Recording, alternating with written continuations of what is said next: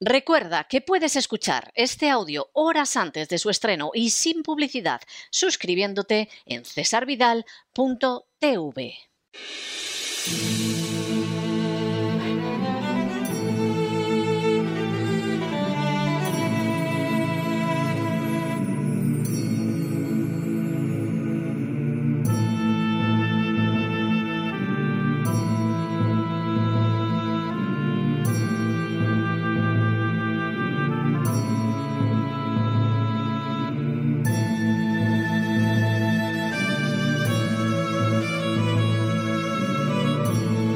La voz con César Vidal, desde el exilio. Muy buenos días, muy buenas tardes, muy buenas noches y muy bienvenidos a esta nueva singladura de La voz. Soy César Vidal, hoy es el lunes 17 de enero de 2022 y me dirijo a los hispanoparlantes de ambos hemisferios a los situados a uno y otro lado del Atlántico y como siempre lo hago desde el exilio. Corría el año 29 después de Cristo cuando un rabino judío enseñaba a sus discípulos más cercanos y les dijo: Bein davar mehuse asher lo yigale bein neelam asher lo yibadea. Lahem kol asher dibarten bajo baor yishamea betajer lehasten bajadarin Caro Yikaré al Hagagot, lo que podría traducirse como no existe nada encubierto que no acabe siendo revelado y no hay nada oculto que no se acabe sabiendo. Por tanto, todo lo que se diga en medio de las tinieblas se acabará escuchando a la luz y todo lo que se haya susurrado al oído en el interior de una habitación acabará siendo proclamado desde los tejados. Ciertamente, las palabras del rabino contenían una advertencia digna de ser tomada en cuenta. Sí, los seres humanos creen que pueden mantener en secreto los planes más tenebrosos, las acciones más corruptas y los proyectos más criminales. Sin embargo, se trata de un intento vano. Más tarde o más temprano, las mentiras más horribles, las conspiraciones más pavorosas y los delitos más sobrecogedores dejan de quedar agazapados en las tinieblas profundas de un despacho, de una habitación o de un laboratorio, para que todo se acabe gritando desde los lugares más diversos y salga a la luz exponiendo lo profundo de la maldad humana. Por cierto, el rabino en cuestión se llamaba Jesús de Nazaret. En las últimas horas hemos tenido nuevas noticias sobre cuándo, cómo y por qué se creó el coronavirus. Sin ánimo de ser exhaustivos, los hechos son los siguientes. Primero, el pasado fin de semana, en el programa El Gran Reseteo, emitido por suscripción en www.cesarvidal.tv, Lorenzo Ramírez desveló cómo, cuándo y por qué se creó el coronavirus. Segundo, la base para las revelaciones de Lorenzo Ramírez en el programa del Gran Reseteo arrancaban de manera especial, aunque no exclusiva, del informe realizado el pasado mes de agosto por el marine Joseph Murphy para sus superiores del Pentágono en relación con la creación del coronavirus. Tercero, en el informe, el marine Joseph Murphy concluía sin la menor duda que la organización no gubernamental EcoHealth Alliance, los institutos nacionales de salud al mando de Anthony Fauci y el Instituto de Virología de Wuhan habían producido el virus conocido como SARS-CoV-2 como resultado de una investigación de ganancia de función descrita en una propuesta de subvención del Pentágono. Cuarto, Meses atrás, en el mismo programa del Gran Reseteo, Lorenzo Ramírez ya había avanzado en dos programas sobre el DARPA y en uno sobre las filtraciones relativas a Anthony Fauci, como el Deep State sanitario bajo la tutela de Anthony Fauci creaba coronavirus potenciados en Wuhan uno de los cuales podría haber provocado la pandemia que ha servido a los ingenieros y planificadores sociales para impulsar la agenda globalista. Quinto, la plataforma Project Veritas publica ahora este informe tras haber conseguido verificarlo y contrastarlo en otras fuentes. La citada documentación confirma que la Agencia de Proyectos Avanzados del Pentágono, el DARPA, recibió una propuesta de experimento por parte de EcoHealth Alliance bajo el mando de Peter Daszak. Esta supuesta ONG, con sede en Nueva York, tiene como misión oficial la prevención de pandemias y se centra en la investigación científica de enfermedades nacidas de la interacción del hombre con la naturaleza. Sexto, con EcoHealth Alliance colaboran compañías pertenecientes a la Big Pharma, universidades, organizaciones gubernamentales como el Centro para el Control y Prevención de Enfermedades de Atlanta y las Naciones Unidas. Su principal aliado es Anthony Fauci, sobre todo en los experimentos de ganancia de función sobre coronavirus de murciélagos. Séptimo, estas técnicas de ganancia de función destinadas a alterar las características de un virus fueron prohibidas en el año 2014 por el presidente Barack Obama, pero solo en suelo norteamericano y solo después de que se produjeran algunos accidentes, entre ellos uno en Fort Detrick, un tema que ya abordó Lorenzo Ramírez en uno de los programas previos del Gran Reseteo. Séptimo, el proyecto que aparece en el informe del marine Joseph Murphy fue presentado al DARPA por EcoHealth Alliance en el año 2018 bajo el nombre de proyecto Defuse, la palabra inglesa para desactivar. Tanto la voz como el gran reseteo de cesarvidal.tv han tenido acceso al documento completo. Octavo, el proyecto presentado al DARPA en el año 2018 pretendía crear una vacuna para desactivar, es decir, defuse, un coronavirus de última generación que produciría lo que entonces se denominaba enfermedad X. Según la documentación ya accesible, en ese proyecto, por lo tanto, se creaba el virus para a continuación crear la vacuna. Noveno, la manera en que Peter Daszak y sus colaboradores llevarían a cabo su plan sería tomando cepas del SARS-CoV-1, el precursor del SARS-CoV-2, y sintetizando la proteína de espiga, la proteína SS de Spike, que conecta con el receptor celular humano AC2 de forma casi perfecta. Nos sorprende, por lo tanto, que desde el principio esta unión de Spike y AC2 llevara a sospechar a distintos científicos que el virus era una creación humana. Décimo, el proyecto de Fuse pretendía contagiar y después vacunar a murciélagos salvajes con estos nuevos coronavirus.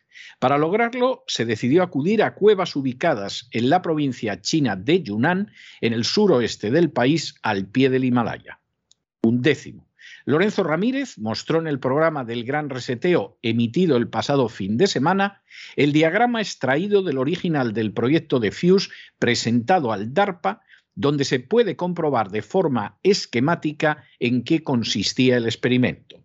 Se trataba de manipular el virus original, el SARS-CoV, a fin de que tuviera potencia para infectar a seres humanos. Duodécimo. Durante todo el proyecto de Fuse se observa un interés por ocultar que se trata evidentemente de un experimento de ganancia de función cuya realización es ilegal en suelo de Estados Unidos.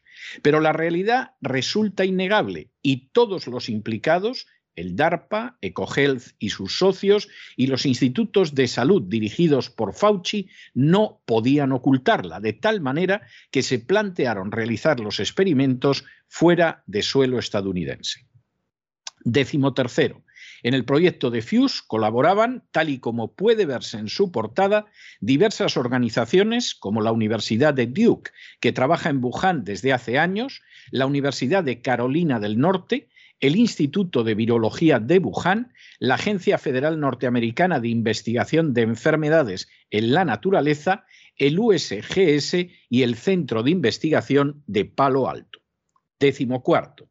En cuanto a los científicos del proyecto, destacan el inspector Peter Daszak, la doctora Shenli Shi, directora del Centro de Enfermedades Infecciosas en el Laboratorio de Máxima Seguridad de Wuhan y conocida como Batwoman, Linfa Wan, especialista en enfermedades emergentes de la Facultad de Medicina de Duke en US en Singapur y que hace poco afirmó haber hallado una vacuna de tercera generación contra variantes del SARS-CoV-2. Decimoquinto, de especial importancia es Ralph Baric, el hombre que más sabe de coronavirus en el mundo, el enlace de Anthony Fauci, con, con quien ha realizado numerosos trabajos y ha diseñado una técnica de genética inversa para coronavirus que permite dar vida a virus reales a partir de su código genético, según aparece publicado en la web oficial del Instituto Tecnológico de Massachusetts o MIT. Décimo sexto. En 2013, Ralph Baric se reunió con la doctora Shi, quien le contó que tras años de investigar coronavirus en murciélagos, había detectado en una muestra de excrementos el genoma de un nuevo virus denominado SHC 014, que sería un pariente del SARS original que provocó la epidemia en Asia. Xi no podía cultivarlo en un laboratorio y por ello pidió ayuda a Baric, cuya técnica de genética inversa permitía no solo dar vida a un virus real a partir de su código genético, sino además combinarlo con otros virus. Baric ofreció a la doctora tomar el gen responsable de la proteína espiga del nuevo virus descubierto y trasladarlo a una copia genética del SARS con la que ya contaba en su laboratorio. Décimo séptimo. Debe recordarse que la espiga, proteína S, es la que permite que el coronavirus abra la célula y penetre en su interior. Mediante este experimento, según dijo Baric a la doctora, podría saberse si la espiga de ese nuevo SHC014 se adheriría a células humanas y de ser allí, así, la ayudaría en su proyecto a largo plazo de desarrollar vacunas universales. Décimo octavo. La doctora Shi accedió a la propuesta de Baric y el experimento mostró una replicación robusta en las células humanas. Justo en esa época, Barack Obama prohibía este tipo de experimentos en suelo estadounidense y forzosamente había que encontrar otro lugar donde llevarlos a cabo. Décimo noveno. Todos estos datos se los debemos al propio Baric, que los relató en la revista del Instituto Tecnológico de Massachusetts y en un artículo publicado en 2015 y titulado El grupo de coronavirus de murciélagos similar al SARS muestra potencial para la emergencia humana. En este artículo, Baric alertaba del peligro de los experimentos de ganancia de función justo al mismo tiempo que pretendía convencer al DARPA para que los financiara. Vigésimo. También el Instituto Tecnológico de Massachusetts, el MIT, afirmaría textualmente, el NIH de Fauci decidió que el riesgo valía la pena y en una decisión que potencialmente era fatídica, financió un trabajo similar al de Baric en el Instituto de Virología de Wuhan que pronto utilizó su propia tecnología de genética inversa para fabricar numerosas quimeras de coronavirus. Vigésimo primero. El proyecto sin duda era muy peligroso, ya que según el memorándum del marine Joseph Murphy, en el año 2018 el DARPA lo rechazó de plano. Sin embargo, Anthony Fauci aceptó su realización también según el informe del marine Murphy. Vigésimo segundo. En medio de esta situación, de nuevo, según el informe del Marine Murphy, tanto el Pentágono como las autoridades sanitarias de Estados Unidos y todos los científicos que participaron en este proyecto de FUSE sabían que las vacunas de ARN mensajero no iban a tener el éxito esperado. Vigésimo tercero. En concreto, el informe señala que la enfermedad que se ha dado en llamar COVID-19 no es provocada técnicamente por un virus, sino por la proteína espiga, que sería un patógeno citotóxico que utiliza el virus como medio de transporte. Vigésimo cuarto. A pesar de todo este conocimiento previo, se otorgó ayuda a Pfizer y a Moderna para elaborar las denominadas vacunas para obtener la autorización de los reguladores sanitarios para fabricar las denominadas vacunas, para venderlas y luego para llevar a cabo una campaña planetaria a fin de inyectarlas. Vigésimo quinto. En paralelo, al mismo tiempo que se conocía la falta de capacidad de las vacunas de ARNM para controlar la supuesta pandemia, también era conocida la eficacia de tratamientos alternativos como la ivermectina y la hidroxicloroquina. El marín Joseph Murphy explica que ambos fármacos fueron identificados como curativos en abril y mayo del año 2020 respectivamente. Vigésimo sexto. De manera bien reveladora, los denominados fact-checkers, que dependen todos ellos del Instituto Pointer, de la Open Society de George Soros, siguen afirmando que estos fármacos no sirven ni para prevenir ni para tratar el COVID, y en España se ha llegado a la aberrante inmoralidad de calificar como bebelejías a quienes plantean la utilidad de estos medicamentos. Vigésimo séptimo. Lorenzo Ramírez insistió en el curso del último programa del Gran Reseteo en que no instaba a nadie a vacunarse o a abstenerse de hacerlo y en que tampoco invitaba a la gente a adoptar estos tratamientos. Pero sí hizo un llamamiento a que se realizara un debate científico sólido y público sobre el tema. Vigésimo octavo. Esta documentación coincide además en el tiempo con la afirmación de la Agencia Europea del Medicamento, la EMA, en el sentido de que tiene dudas sobre la idoneidad de seguir aplicando nuevas dosis de la vacuna a los inoculados con estas técnicas de ARN mensajero, y que tiene dudas porque pueden debilitar su sistema inmunológico. De manera bien significativa, Marco Cavalieri, que dio la noticia en el pasado mes de diciembre, hace apenas unas semanas, de que los datos disponibles actualmente permitían apoyar la administración segura y eficaz de una dosis de refuerzo tres meses después de la primera pauta completa de vacunación, es el mismo que ha expresado la afirmación de que esas nuevas dosis pueden debilitar fatalmente el sistema inmunológico de las personas. Su cambio de posición no puede resultar más evidente. Vigésimo noveno.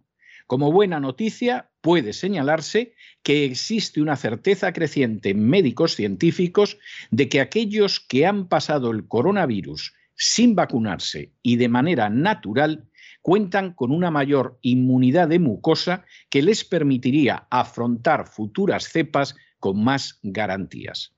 Y trigésimo, previsiblemente saldrán al mercado en breve antivirales que harán que la mayoría de la gente pase la enfermedad como una gripe o un catarro más y que pueda evitar la denominada vacuna con todos sus efectos negativos. La realidad de la crisis del coronavirus va emergiendo poco a poco y a pesar de las furcias mediáticas y de los políticos corruptos, está desgarrando el relato oficial para emerger de manera total. El informe del Marine Murphy, destinado precisamente al DARPA, saca a la luz no pocos de los extremos que sobre el coronavirus ya podemos dar por absolutamente ciertos. Primero, el coronavirus no es una enfermedad natural derivada de seres como los murciélagos o los pangolines. Por el contrario, fue creado de manera expresa en un laboratorio. Segundo, el proyecto para la creación del coronavirus se originó en Estados Unidos, pero la prohibición del presidente Obama de realizar este tipo de experimentos en suelo americano y la negativa del DARPA a asumirlo obligó a sus patrocinadores, universidades, Big Pharma e instituciones, a trasladarlo al extranjero, encontrando la ubicación ideal para los experimentos en Wuhan, China. Tercero, según confesión de la cabeza de estos experimentos, se pretendía crear una enfermedad que llevara a la fabricación de vacunas. Cuarto, a pesar de esa finalidad confesa del proyecto, pronto quedó de manifiesto que la eficacia de las vacunas sería muy limitada.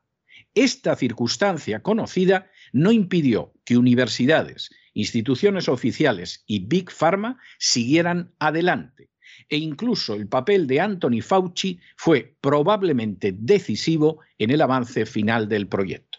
Y quinto, en paralelo se decidió desacreditar a aquellos remedios que podrían resultar efectivos contra el coronavirus, acción en la que tuvo un papel esencial la red de organizaciones de George Soros. Algunos, en el colmo de la ignorancia, de la estupidez o de la prostitución, llegarían a acusar de bebelejías a los defensores de estos remedios que los mismos creadores del coronavirus consideraban en informes internos más efectivos. Aún ignoramos, pero tarde o temprano se sabrá, si el coronavirus se escapó accidentalmente de un laboratorio o, por el contrario, fue puesto en circulación por sus creadores. Pero en cualquier caso, sin duda, los que llevaron a cabo estos planes supieron desde el principio que estaban iniciando un negocio que produciría beneficios de decenas de miles de millones de dólares.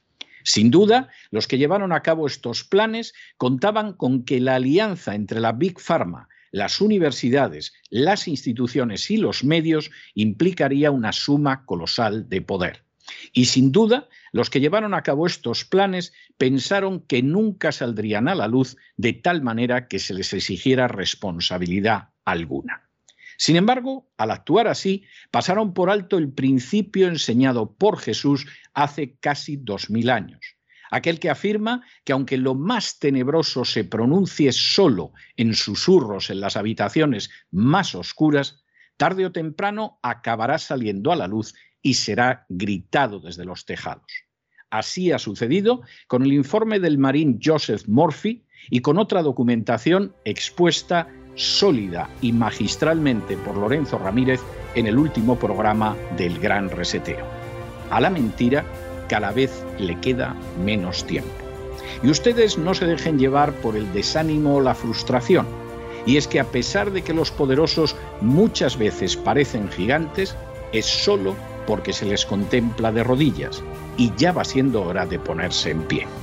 Mientras tanto, en el tiempo que han necesitado ustedes para escuchar este editorial, la deuda pública española ha aumentado en cerca de 7 millones de euros y una parte ha ido a esas prostitutas mediáticas que se han dedicado a insultar, sin saber lo que decían, a aquellos que se negaban a ponerse una vacuna que los mismos que inventaron sabían que era dudosamente eficaz.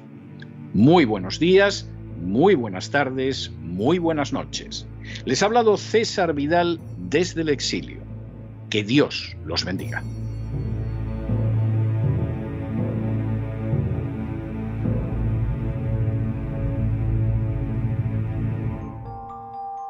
Esta sección está patrocinada por crowdfunding con el siguiente mensaje. Nuestro Señor Jesucristo, el único Dios verdadero, es misericordioso y nuestro Salvador.